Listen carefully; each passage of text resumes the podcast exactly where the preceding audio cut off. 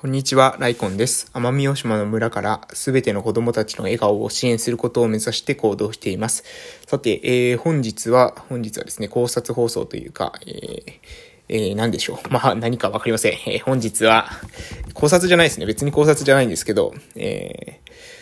ー、告白というような感じですかね。えー、こういう、ここういう理由でこういうことしてましたみたいな配信でございます。えー、ということで、えー、何かというとですね、私のそのラジオ配信がですね、えー、まあ今ね、ゆっくり話そう、ゆっくり話そうと意識してで、ゆっくり話せるように頑張ってるんですが、実際ですね、前までですね、配信が、配信の話すスピードが多分むっちゃ速かったんですよね。えー、ペラペラペラペラペラペラペラって喋ってたと思うんですけど、それがちょっとあんまりね、あのあの、あんま早くしすぎてるんじゃないかというようなことを感じ、でですね、スピードを落としたところ、実際に登録者の人たちも増えてきたということで、スピードを落とした方がどうやら良さそうだぞというふうに思っておるところでございます。で、その、そもそもスピードを遅くした方がいいっていうのは、まずそもそもね、まずそういう遅くした方がいいんじゃないっていうアドバイスがあったので、え、まあアドバイスがあったらね、とりあえず試してみるっていうのが、まあ私の特徴、特徴というか、えそういうところなので、まあ、試してみたっていうのと、あと、やっぱ音声配信の人たちの話を聞いてると、やっぱラジオ配信、音声配信のメリットっていうのは、ながら作業をしながら聞けることっていうのがポイントらしいんですよね。えー、それはどういうことかっていうと、YouTube って、まあ動画だったらですね、視覚も聴覚も、えー、と、なんか止めながら見ますよね。まあ要するに映画みたいな感じで見るじゃないですか。えー、それをもうまじまじと見るっていう感じですよね、YouTube とか。なので、えー、ながら聞きってなかなかしないんですよ。ながら見っていうのはせずに、どっちかっていうと YouTube 見るぞみたいな感じで気合入れて、えー、見てる方が多いんじゃないかな。そういうコンテンツなんじゃないかなというふうに思います。一方ですね、えー、音声配信に関しては、まあ、音声、同じように音声を使っているものの、音声だけっていうことによってですね、これは、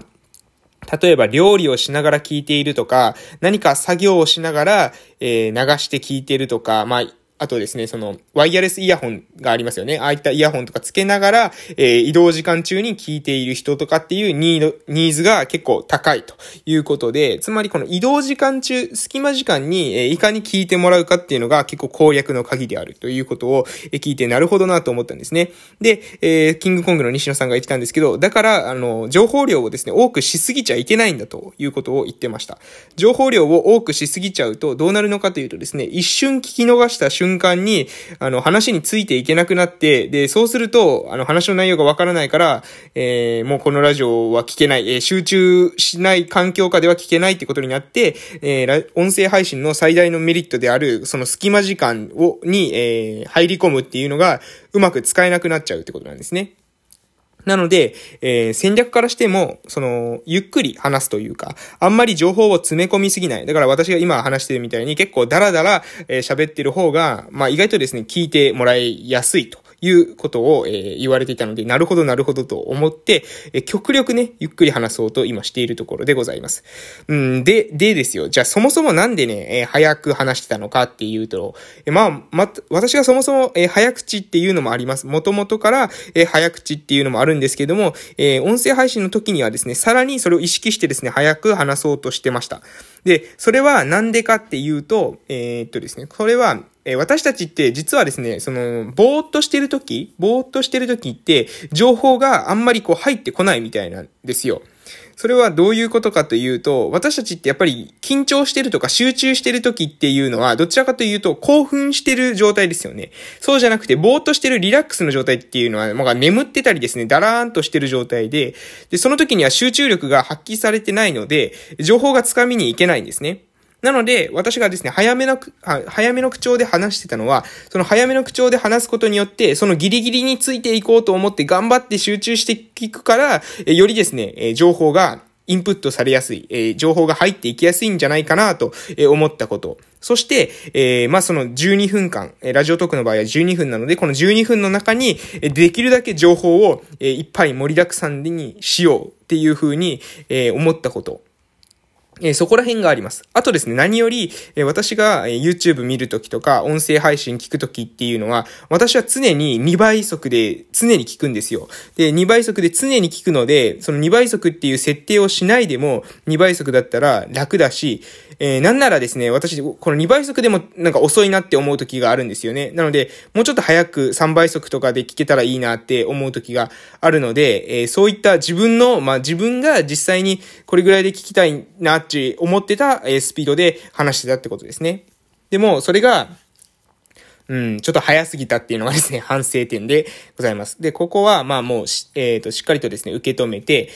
なるほど、なるほど。音声配信っていうのは、情報を詰め込みすぎちゃいけないんだ。隙間時間をある程度、その隙間っていうか、まあ、例えばね、一回注意がふっと横に逸れて、また戻ってきた時にも、スムーズに戻ってこれるような程度の、まあ、そういう余白っていうんですかね、完璧に一字一句を聞き漏らさず、ない人しか、えー、聞くことができないってなっちゃうと、その音声配信のメリットが活かせないので、そうじゃなくて一回振ってこう、それた人がまた戻ってきても大丈夫、ついていけるっていうような、え情報量にしたり、スピードにしたりっていうのが重要なんじゃないかなと、え思いましたので、え今後は、まできるだけね、ゆっくり話そうというふうに思っているところです。で、あとですね、もう一つね、気づいたのが、やっぱりこう、早く話す、早く話すっていうふうに練習してたわけですよ、私。そうすると、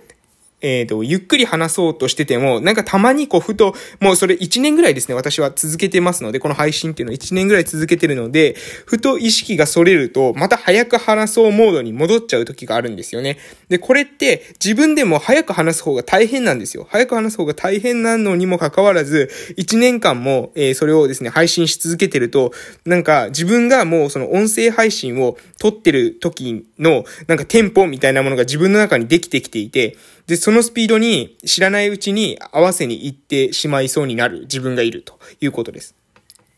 なので、このスピードの調整っていうのは非常に重要だなと思いながら、えー、この配信も撮らせていただいております。こういうことってね、結構あると、あるなっていうふうに私は実感してます。え例えばですね、私は YouTube チャンネル運営してるんですよね。S リハ塾っていう、えー、医療とか介護とかリハビリに関する内容を、えー、毎日お届けするっていう YouTube チャンネルをですね、S リハ塾ですね、をしているんですけれども、えー、その中で、うーん、なんか、やっぱその時にですね、発してる私の声と、ここで発してる私の声って、声も、声自体も違いますし、話す言い回しとか、口調とかもかなり違うと思うんですよね。なので、それって何かっていうと、私は多分 YouTube で音、えー、通り始めるとき、YouTube で録音し始めるときと、このラジオトークで録音し始めるときで、無意識の中で、自分の中で、えー、YouTube 用の声とかテンポとか、えー、そういったものと、このラジオトーク用のテンポとか声とか言い方っていうのを自分の中で使い分けてるんだなっていうのが、まあ、最近のですね、すごく、なんですかね、あのー、驚き驚きというか、まあ、そう、あ、そうなっていくんだっていうふうに思います。これはね、まあ、多分習慣なんでしょうね。習慣化されて、こういったことになるんじゃないかなというふうに思ってます。なので、まあ何が言いたいのかというと、まあ今日の話はですね、まあラジオをゆっくり話、話すことにしました。で、前ね、早かった理由はこういった理由なんですよということなんですけども、え、それと、あの、皆さんね、何か、例えば習慣があったら、その習慣っていうのはですね、継続していくと、なんか自分の中に、まあ、何ですかね、骨身に染みるじゃないですけど、その、スキルとしてね、落ちてくるタイミングがあると思うんですよね。そうすると YouTube をパッて撮った時には YouTube モードになり、えー、ラジオを撮る時にはラジオモードになり、みたいな感じで何かこう、その時、その時のその、フィールドによってですね、自分の体がある意味、えそれに合わせられるように、え反応するっていうようなことが起きるっていう段階が来ます。なので、こういうところまでえやってみると、結構ね、自分の変化が面白いなと思って、また違う何か、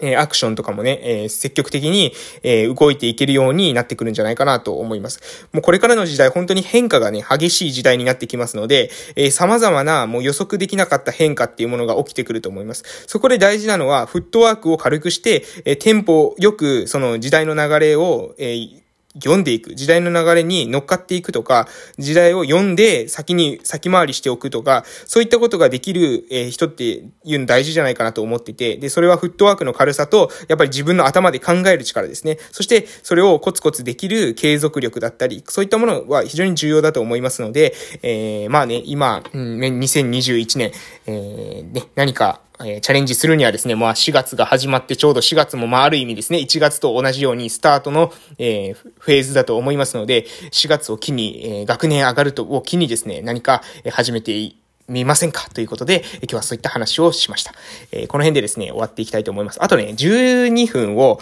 えー、頑張って話そう、頑張って話そうってですね、なんかたまに、たまにっていうか、やっぱ最近してるなっていうふうに思ったので、そうじゃなくて、やっぱり内容、自分が話してて、もうここで十分かなと思ったタイミングでは終わっていくように、今後はしていこうかなと思います。はい、そんなこんなで終わり、まあ、終わりたいと思います。ライコンラジオでは朝と夕に1日2回配信をしております。朝には1日のスタートダッシュを決める偉人たちの名言の配信、夕には私の学び考えたこと、そして興味があるコーチングとか心理学とか読書も興味がありますので、そういった内容も配信したいなというふうに思っております。ラジオトークの方から配信してますので、公式のアプリをダウンロードしていただけますと、まあ、移動時間とか隙間時間にサクッと聞けるかなというふうに思います。